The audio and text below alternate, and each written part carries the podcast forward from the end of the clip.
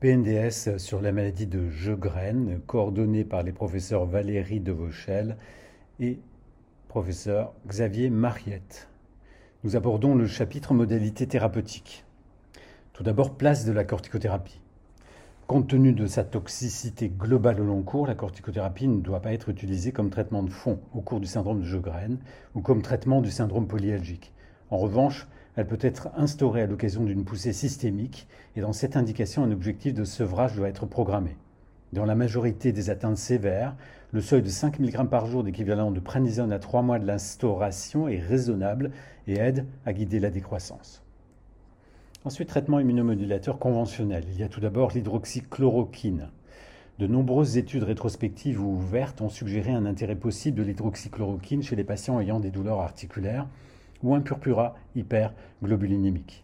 Cependant, un essai randomisé en crossover et un essai randomisé en double aveugle contre placebo n'ont pas montré d'amélioration significative des douleurs du syndrome polyalgique. Il n'y a aucun argument pour proposer l'hydroxychloroquine pour améliorer la sécheresse ou la fatigue. L'expérience clinique et l'expérience du lupus systémique conduisent parfois à proposer l'hydroxychloroquine en cas de douleur articulaire inflammatoire ou de polyarthrite. Enfin, les études contrôlées ont montré une diminution de l'hypergammaglobulinémie avec l'hydroxychloroquine. Cette hypergammaglobulinémie peut être associée au purpura vasculaire. Ainsi, l'hydroxychloroquine peut être proposée dans cette complication cutanée associée à une hypergammaglobulinémie. On rappelle qu'il faut éviter l'utilisation des doses supérieures à 6,5 mg kg jour de manière prolongée et qu'un dosage d'hydroxychloroquine peut être réalisé. Méthotrexate. Ce traitement n'a pas été évalué dans un essai randomisé contrôlé. En pratique courante, le méthotrexate est utilisé chez les patients ayant des arthralgies d'horaire inflammatoire ou une polyarthrite réfractaire à l'hydroxychloroquine. Il est également utilisé dans le traitement des myosites. Les flunomides. Jusqu'à la publication d'un essai clinique randomisé récent, l'usage du léphlinomide était restreint aux patients ayant des arthralgies d'horaire inflammatoire ou une polyarthrite réfractaire au traitement par l'hydroxychloroquine et le méthotrexate, ou ayant des contre-indications à ces traitements. Un essai contrôlé récent de l'association léflunomide et hydroxychloroquine, évalué en double aveugle versus placebo chez 21 patients, a montré une diminution significative du score SDI. L'intérêt du léflunomide associé à l'hydroxychloroquine doit être confirmé par un large essai européen azatioprine et mycophénolate mofétyl. Ces traitements n'ont pas été évalués dans des essais contrôlés au cours du syndrome de Sjögren. Ils peuvent être discutés en traitement d'épargne cortisonique, des pneumopathies interstitielles diffuses, des cytopénies auto-immunes, des myosites, des multinévrites dans le cadre des vascularites compliquant le syndrome de Sjögren. On rappellera que le mycophénolate mofétyl est un médicament tératogène et doit donc être utilisé avec précaution chez la femme en âge de procréer. Cyclophosphamide. Ce traitement n'a pas été évalué par un essai contrôlé dans le syndrome de Sjögren. Il s'agit d'un traitement d'induction des complications systémiques sévères menaçant le pronostic vital, comme par exemple myélite, méningoencéphalite, myocardite, forme réfractaire de multinévrite, d'atteinte glomérulaire ou pneumopathie interstitielle sévère, ou des formes réfractaires de la maladie, telles les vascularites cryoglobulinémiques réfractaires au traitement ciblant le lymphocyte B. Place des immunoglobulines intraveineuse, en dehors d'exceptionnelles cytopénies sévères, des polyradiculonévrites chroniques, des ganglionopathies très invalidantes ou de myosites réfractaires ou très sévères avec troubles de la déglutition, il n'y a pas d'indication de traitement du syndrome de Sjögren par immunoglobuline intraveineuse. Ce traitement est en cours d'évaluation au cours des neuropathies axonales sensitives ou des neuropathies à petites fibres. Traitement ciblé maintenant. Lors de l'utilisation de molécules ciblées hors AMM, à l'exception du rituximab, il est conseillé d'inclure les patients dans le registre national TATA, dont l'objectif est d'évaluer l'efficacité et la tolérance de ces molécules dans les maladies auto-immunes réfractaires au traitement conventionnel. Traitement anti-TNF. Deux essais contrôlés versus placebo ont montré l'absence d'efficacité des anti-TNF qui ne sont donc pas indiqués dans le syndrome de Jogren.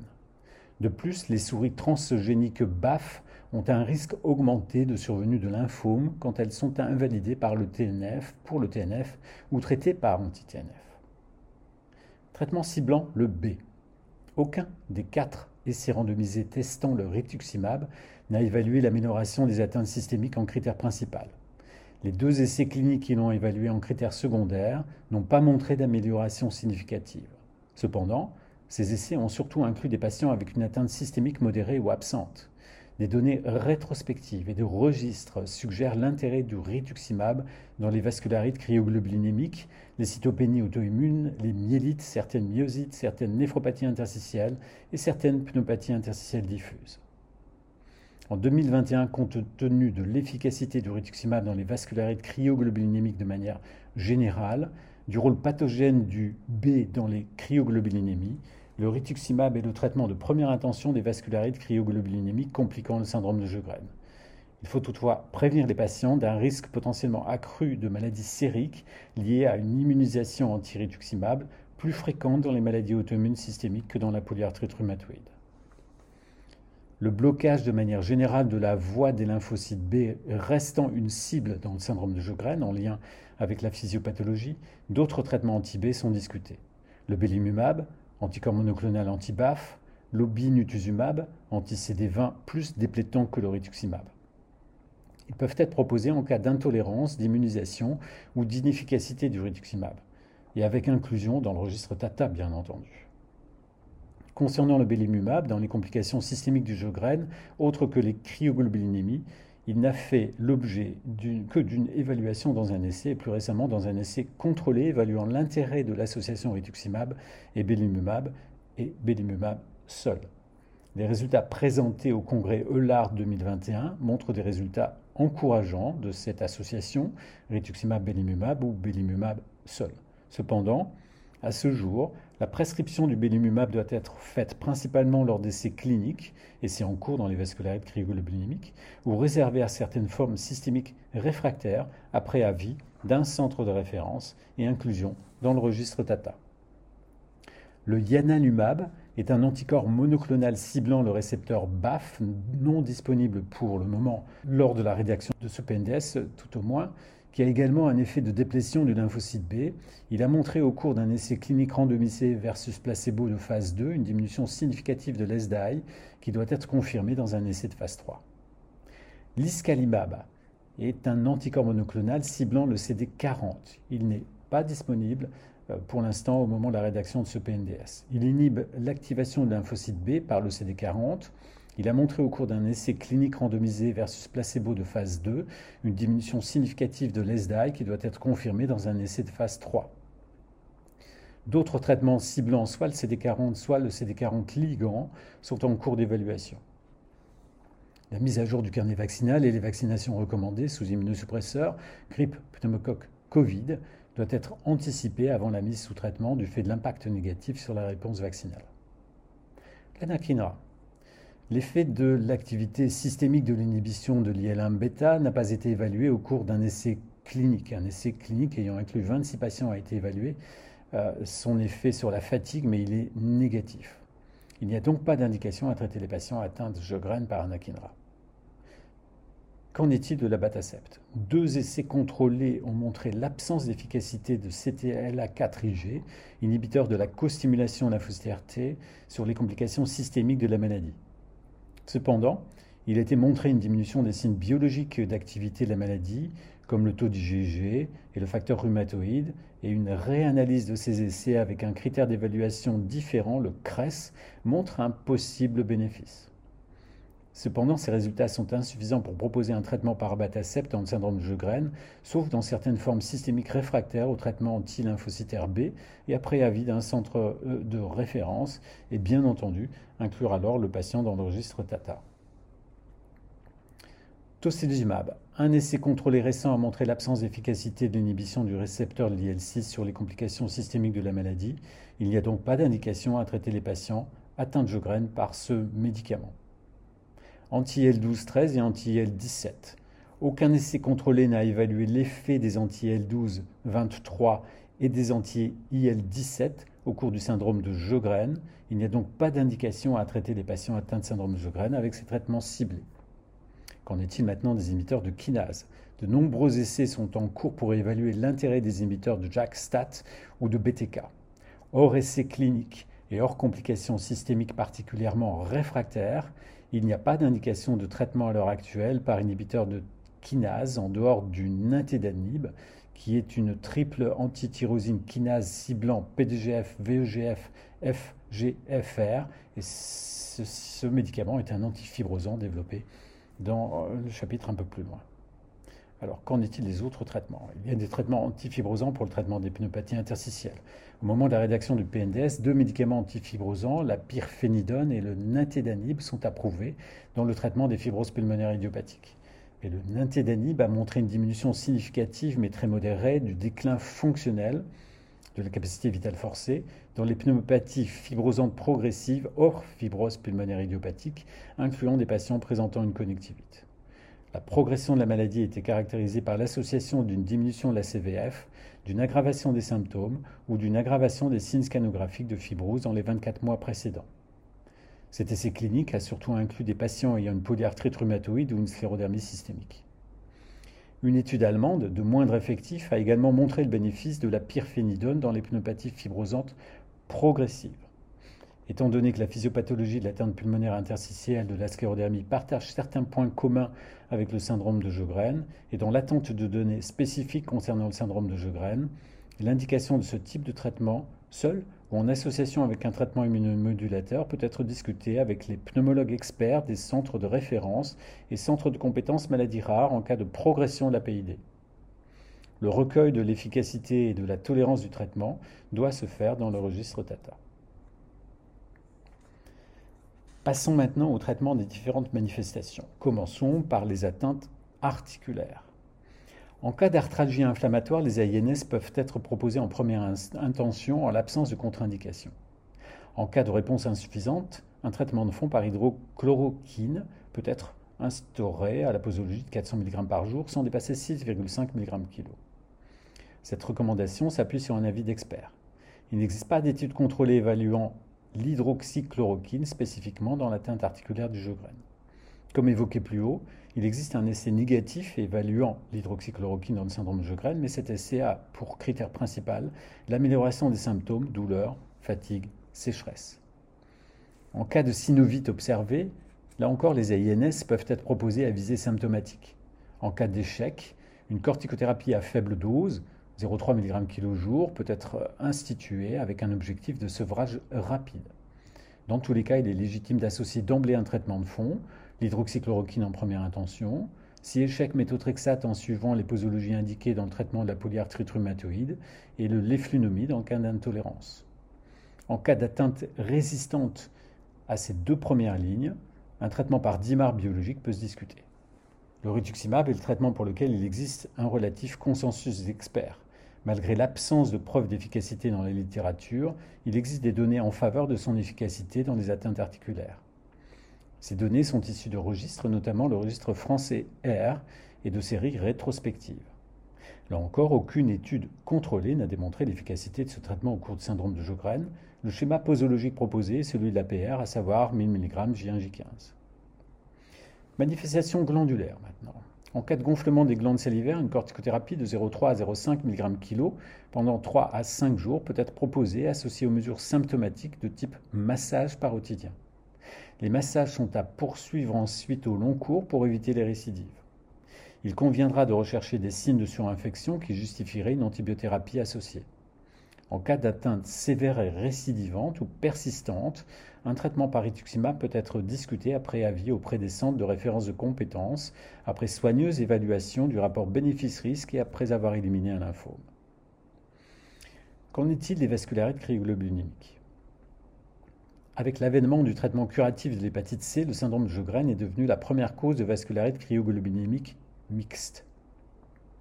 Le rituximab présente le traitement de première ligne en association dans les formes sévères avec les bolus de corticoïdes. Le choix du schéma d'administration du rituximab est sujet à débat. En effet, il a été décrit un risque d'aggravation post-perfusion avec des fortes doses de rituximab. Le mécanisme en jeu n'est pas clairement établi. Différentes hypothèses ont été proposées. Relargage de cryoglobuline par apoptose des lymphocytes B ou activation de ces derniers, formation de complexes simin rituximab CD20 reconnu par les cryoglobulines et favorisant sa précipitation. Les facteurs associés à cette complication sont l'existence d'une atteinte rénale ou d'une hémopathie B sous-jacente et un taux élevé de la cryoglobuline. Ainsi, le schéma d'administration du rituximab n'est pas un facteur identifié, mais compte tenu des hypothèses mécanistiques, le schéma type hémopathie, c'est-à-dire 375 mg hebdomadaire 4 semaines consécutives, plutôt que le schéma 1000 mg J1J15, peut se discuter chez les patients présentant l'un des trois facteurs de risque suscités. Le traitement par rituximab permet d'obtenir des rémissions parfois très prolongées. On ne propose donc pas de retraitement systématique, mais un retraitement uniquement lors de la réapparition des signes cliniques. En cas de forme réfractaire ou rapidement récidivante après rituximab, l'association rituximab puis belimumab a été rapportée. Il y a un essai thérapeutique en cours. Dans les formes les plus sévères, notamment en cas d'atteinte rénale sévère avec glomérulonéphrite rapidement progressive, les échanges plasmatiques et le cyclophosphamide peuvent aussi être envisagés. Enfin, chez les patients ayant répondu initialement au rituximab mais immunisés contre ce produit, on peut proposer d'autres traitements anti-lymphocytaires B comme l'obinutuzumab après discussion avec un centre de référence ou de compétence. En cas de lymphome associé, une chimiothérapie associée au rituximab peut être indiquée. Qu'en est-il des manifestations cutanées? La xérose cutanée est une manifestation fréquente au cours du syndrome de Sjögren, mais elle ne rentre pas dans le cadre des atteintes systémiques. Le traitement repose sur les émollients. Les manifestations cutanées systémiques du syndrome de Sjögren sont diverses, euh, les plus fréquentes étant l'érythème annulaire et le purpura, témoin d'une vascularité cutanée leucocytoclasique. Le phénomène de Raynaud, quand il devient invalidant, nécessite un traitement symptomatique, protection contre le froid, inhibiteur calcique notamment. Comme indiqué dans les recommandations EULAR, en cas d'érythème annulaire limité ou de lésion de lupus cutané, un traitement par corticoïde topique peut être proposé en première intention, puis un traitement par tacrolimus topique à 0,1%. C'est une indication même. En cas de non-réponse ou d'atteinte diffuse, une corticothérapie systémique à faible posologie inférieure à 0,2 mg kg jour, associée à un traitement de fond par hydroxychloroquine, peut être proposé. Et en cas d'échec, un traitement par thalidomide en ATU peut se discuter. Cette proposition s'appuie sur l'avis d'experts et les données de la littérature concernant le lupus cutané. L'apparition d'un purpura doit faire rechercher une vascularité cryoglobulinémique et son traitement suivra les recommandations proposées plus haut. En cas de purpura limité sans cryoglobulinémie, une courte corticothérapie peut être proposée. Sur la base de cas cliniques et d'avis d'experts, l'hydroxychloroquine peut être utilisée comme traitement de fond en cas de purpura modéré, surtout en présence d'une hypergammaglobulinémie. Les bas de contention sont utiles quand le purpura est influencé par l'orthostatisme. Passons aux atteintes musculaires. En cas d'atteinte musculaire inflammatoire objective, c'est-à-dire avec élévation des CPK, anomalie EMG ou IRM, il conviendra d'éliminer une myosite à inclusion, dont l'association au syndrome de Sjögren est privilégiée. Si ce diagnostic est écarté, une corticothérapie orale associée au méthotrexate sera proposée. En cas d'échec, on pourra proposer un traitement de fond par azatioprine ou MMF ou rituximab. Les IGIV peuvent être proposés dans les formes sévères ou réfractaires, le plus souvent transitoirement, en attendant l'effet des traitements de fond. Passons maintenant aux manifestations rénales. L'atteinte rénale au cours du syndrome de Sjögren est particulièrement hétérogène et la prise en charge repose sur le type d'atteinte et sa sévérité. L'atteinte la plus fréquente est de loin c'est la néphropathie tubulo-interstitielle. Elle représente 75% des atteintes rénales compliquant le syndrome de Sjögren. Elles peuvent se manifester par des troubles ioniques, sans altération franche du débit de filtration glomérulaire, comprenant acidose métabolique hyperchlorémique, hypokaliémie, hypercalciurie, avec risque de lithiase et néphrocalcinose, ou le plus souvent par une insuffisance rénale progressive avec protéinurie tubulaire de faible débit. Les atteintes glomérulaires sont beaucoup plus rares, avec principalement des glomérulonéphrites membrano-prolifératives le plus souvent, en lien avec la vascularite cryoglobulinémique. Dans les atteintes peu sévères de néphropathie tubulo-interstitielle, c'est-à-dire sans baisse du débit de filtration glomérulaire, seules des mesures symptomatiques peuvent être proposées, principalement la correction des troubles métaboliques avec supplémentation potassique et correction de l'acidose par chlorure de potassium et bicarbonate de sodium en cas de troubles peu sévères. En cas d'acidose tubulaire complète avec hypercalciurie, hypocitraturie et retentissement lithiasique, une exploration spécialisée est nécessaire avec traitement plus spécifique comme le citrate de potassium, préparation magistrale le plus souvent à manier avec prudence en cas d'insuffisance rénale, ou de l'hypocitraturie en cas de lithiase notamment. Dans ces cas, l'inflammation interstitielle rénale peut être absente ou minime, symptôme lié à un anticorps dirigé contre des transporteurs tubulaires, et peut ne pas justifier d'exploration et ou de corticothérapie. Toutefois, il ne faut pas méconnaître une néphropathie tubulo-interstitielle débutante avec infiltration tubulo-interstitielle et tubulite qui nécessiterait biopsie rénale et corticothérapie. Il est donc nécessaire chez ces patients avec néphropathie tubulo-interstitielle de suivre au minimum deux à trois fois par an le DFG et les troubles ioniques. Même dans les cas de troubles ioniques isolés, il est préférable de demander un suivi néphrologique. En effet, l'insuffisance rénale terminale, bien que rare et progressive, reste possible au cours des néphropathies tubulo-interstitielles. Dans les néphropathies tubulo-interstitielles avec atteinte modérée à sévère, c'est-à-dire avec apparition d'une insuffisance rénale, une biopsie rénale est indispensable pour objectiver la néphropathie tubulo-interstitielle, son intensité et le type d'infiltration lymphocytaire.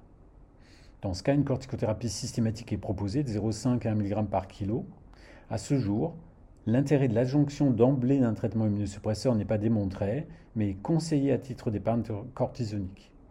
Ce traitement immunosuppresseur associé sera soit le rituximab, soit le MMF ou l'azatioprine, et le choix pourra être guidé par le type majoritaire de l'infiltrat lymphocytaire B ou T sur la biopsie rénale. En cas de forme réfractaire, cortico-résistante ou dépendante, le choix de la deuxième ligne doit être discuté en RCP au sein de des centres de référence ou de compétences. En cas de glomérulonéphrite membranoproliférative, le traitement repose sur les bolus de corticoïdes associés à un traitement immunosuppresseur, rituximab ou cyclophosphamide. Les échanges plasmatiques peuvent être proposés dans les formes sévères ou réfractaires. Passons maintenant aux manifestations bronchopulmonaires. Là encore, le syndrome de Jeux-Graines, caractérisé par sa grande hétérogénéité, point. Euh, il faut rappeler euh, qu'une toux isolée ne constitue pas une manifestation systémique pulmonaire, mais est souvent en lien avec une inflammation muqueuse bronchique qui est très fréquente. L'atteinte respiratoire doit donc être objectivée par des explorations fonctionnelles respiratoires, NTDM, thoraciques, en coupe fine.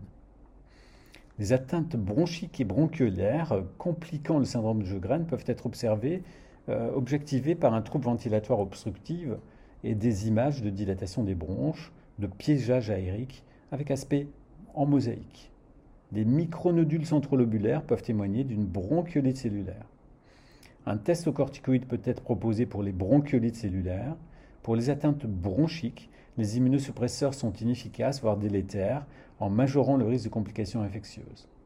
Seul un traitement symptomatique par bronchodilatateur, éventuellement associé à des corticoïdes inhalés, est alors recommandé.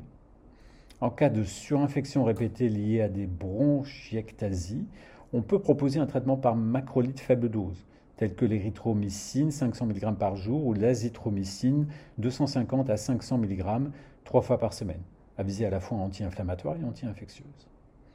Des formes rares de bronchiolite s'améliorant avec un traitement immunosuppresseur ont été décrites et peuvent faire discuter ce traitement avec l'avis d'un centre de référence ou de compétence.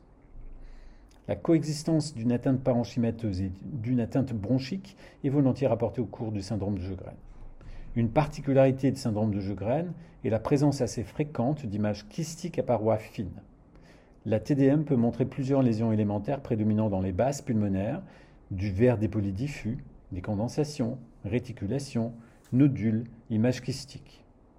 Le niveau de corrélation entre TDM et histologie est généralement assez bon.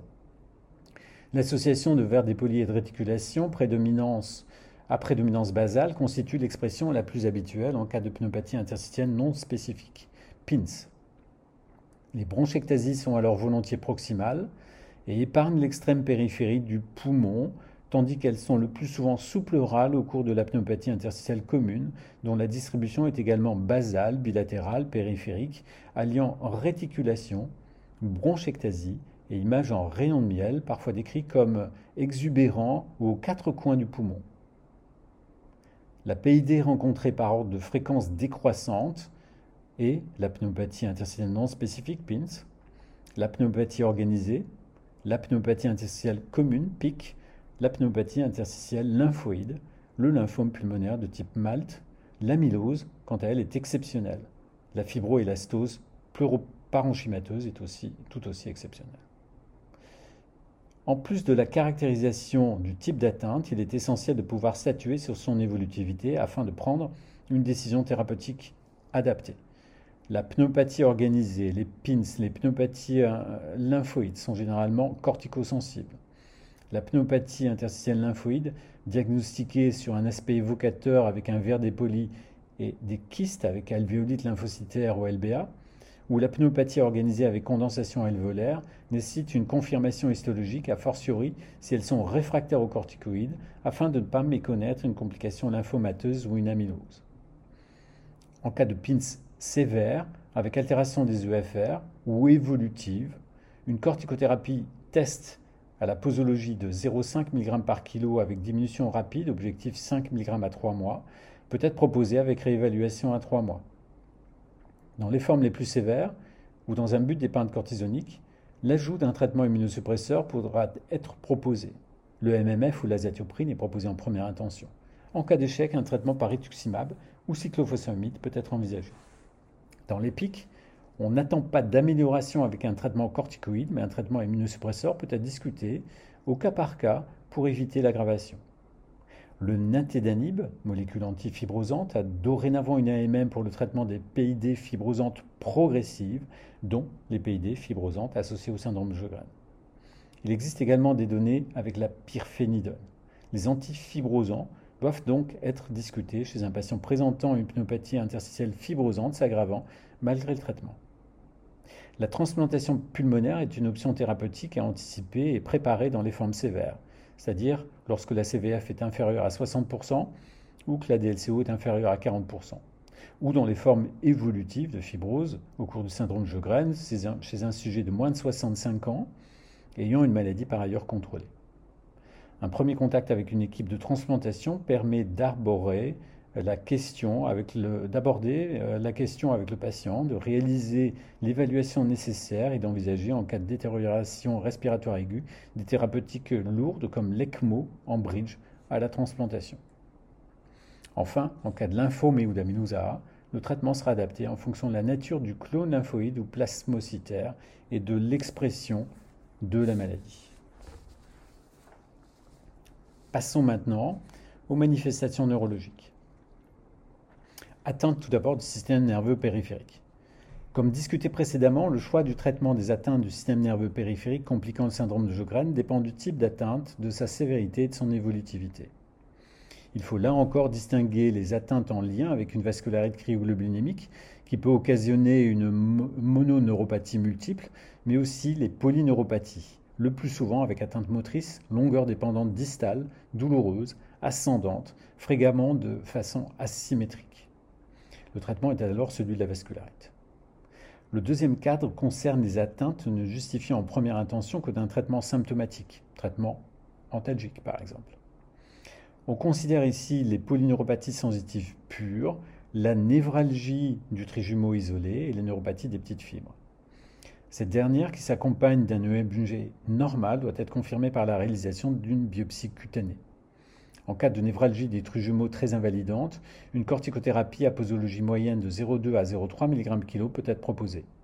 En cas de polyneuropathie sensitive objectivée à l'EMG, un traitement par immunosuppresseur pourra être discuté en RCP au sein des centres de référence et de compétences. Un, un essai comparant les IGIV au placebo est en cours dans les neuropathies sensitives et sensitivo-motrices. Enfin, le troisième cadre concerne les polyradiculonévrites inflammatoires démyélinisantes Et les ganglionopathies. Dans les PIDC, en dehors du contexte spécifique du syndrome de Sjögren, il existe un essai randomisé contrôlé positif démontrant l'intérêt des IGV mensuels administrés à la dose de 2 grammes kg en 4 jours versus corticoïdes. Cet essai, ainsi que des séries rétrospectives au cours du syndrome de Sjögren, soutiennent le recours aux IGIV dans les PIDC du syndrome de Sjögren. Dans les ganglionopathies, en revanche, les données de la littérature sont moins favorables au recours aux immunoglobulines. Sur la base des recommandations d'experts et des séries de cas, les alternatives dans les formes sévères sont une corticothérapie par bolus ou un traitement immunosuppresseur par MMF ou cyclophosphamide. Dans certaines formes de ganglionopathie associées à des auto-anticorps, non disponibles en routine, le rituximab peut être proposé. Étant donné la gravité potentielle et le peu de littérature sur le sujet, il est fortement conseillé de discuter le traitement de ces neuropathies au cas par cas en RCP au sein des centres de référence et de compétences. Les atteintes du système nerveux autonome, quant à elles, peuvent être associées aux neuropathies du syndrome de Sjögren, mais restent relativement rares et ne font pas l'objet d'indications thérapeutiques spécifiques en dehors de leur prise en charge symptomatique. Passons aux atteintes du système nerveux central. L'atteinte du système nerveux central est très rare au cours du syndrome de Sjögren et de ce fait, le grade de recommandation pour le traitement de ces différentes manifestations est faible. Il faut en premier lieu rechercher une authentique sclérose en plaques, qui peut être associée au syndrome de Sjögren. C'est à discuter en RCP multidisciplinaire. Quelquefois, l'atteinte est différente et on peut en discuter, en distinguer de trois types. Soit atteinte de type pseudo-sclérose en plaques, mais avec des atypies pour une sclérose en plaques classique, avec anomalie de la substance blanche au niveau périventriculaire, juxtacortical, sous-tentoriel ou médulaire. Le traitement pourra suivre les recommandations de prise en charge des CEP classiques à noter que l'option d'un traitement anti-CD20 dont l'efficacité est établie au cours de la CEP paraît intéressante dans le contexte de Sjögren, en particulier en présence d'autres atteintes systémiques du syndrome de Sjögren, et sera à discuter de manière pluridisciplinaire. Ou deuxième type, atteinte de type vasculaire du système nerveux central. Dans cette situation, le traitement repose sur l'administration de bolus de corticoïdes associés au cyclophosphamide.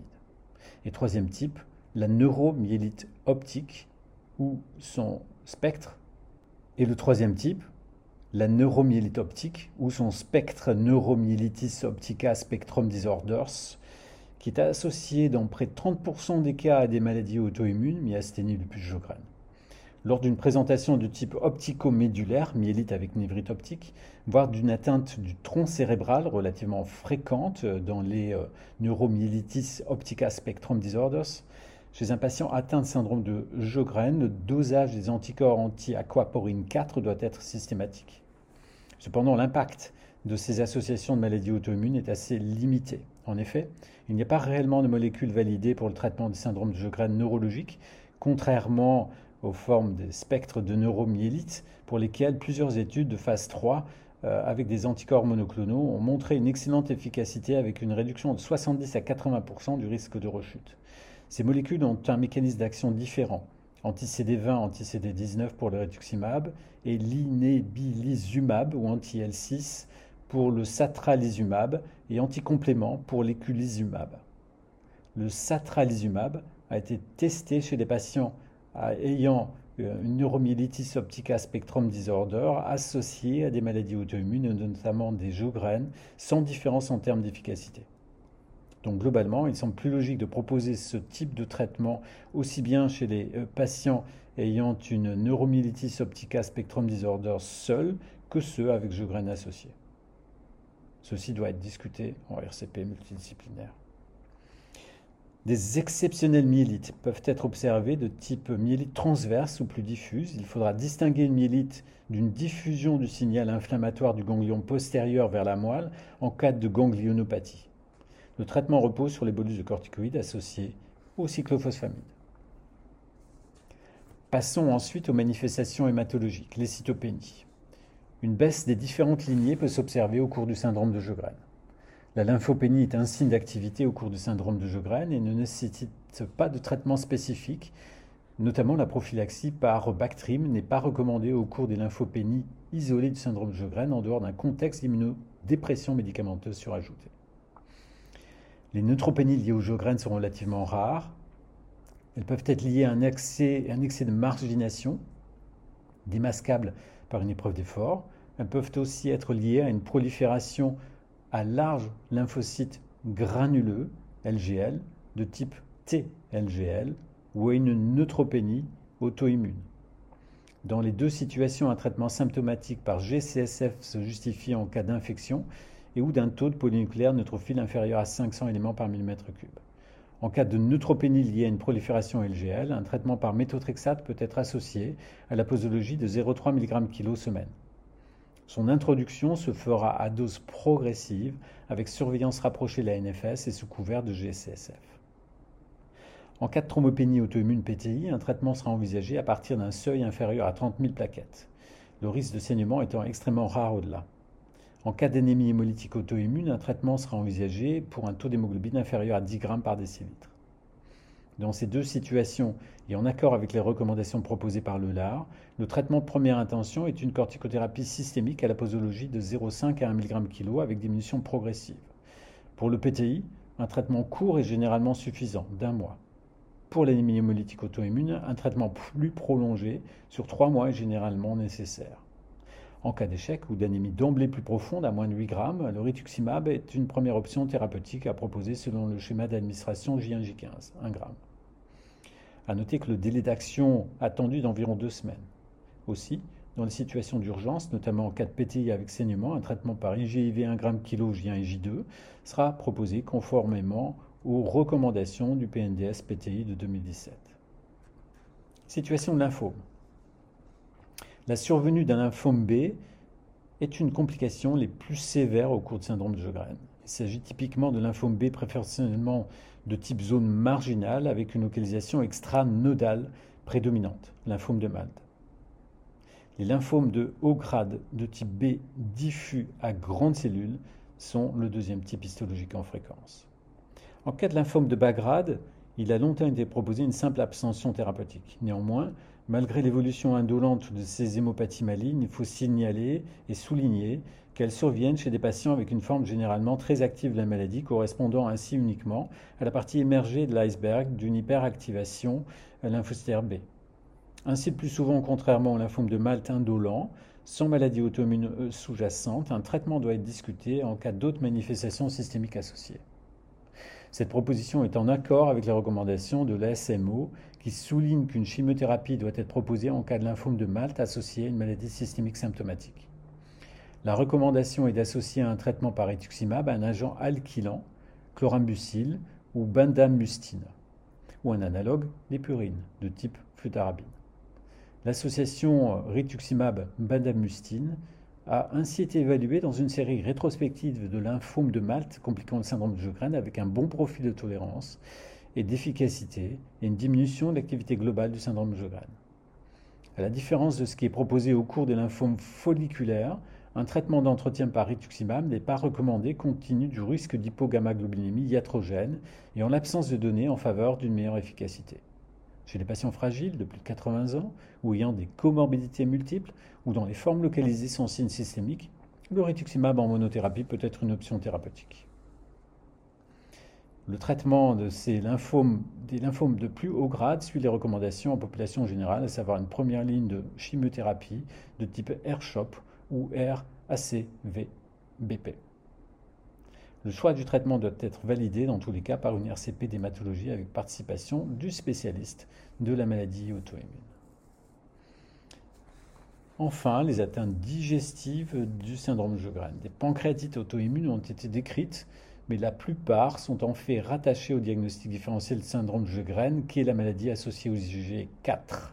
La cholangite biliaire primitive et les hépatites auto-immunes peuvent être associées au syndrome de Sjögren et doivent être recherchées en cas d'anomalie du bilan hépatique. Des atteintes gastro-intestinales sont fréquemment rapportées au cours du syndrome de Sjögren. Cependant, il n'existe pas d'études démontrant une fréquence supérieure à la population générale et un lien direct avec le syndrome de Sjögren. Et enfin, pour terminer, on peut aborder le chapitre traitement du syndrome de Sjögren, sans parler de l'éducation thérapeutique. Et je vous encourage à aller à la page 66 de ce PNDS.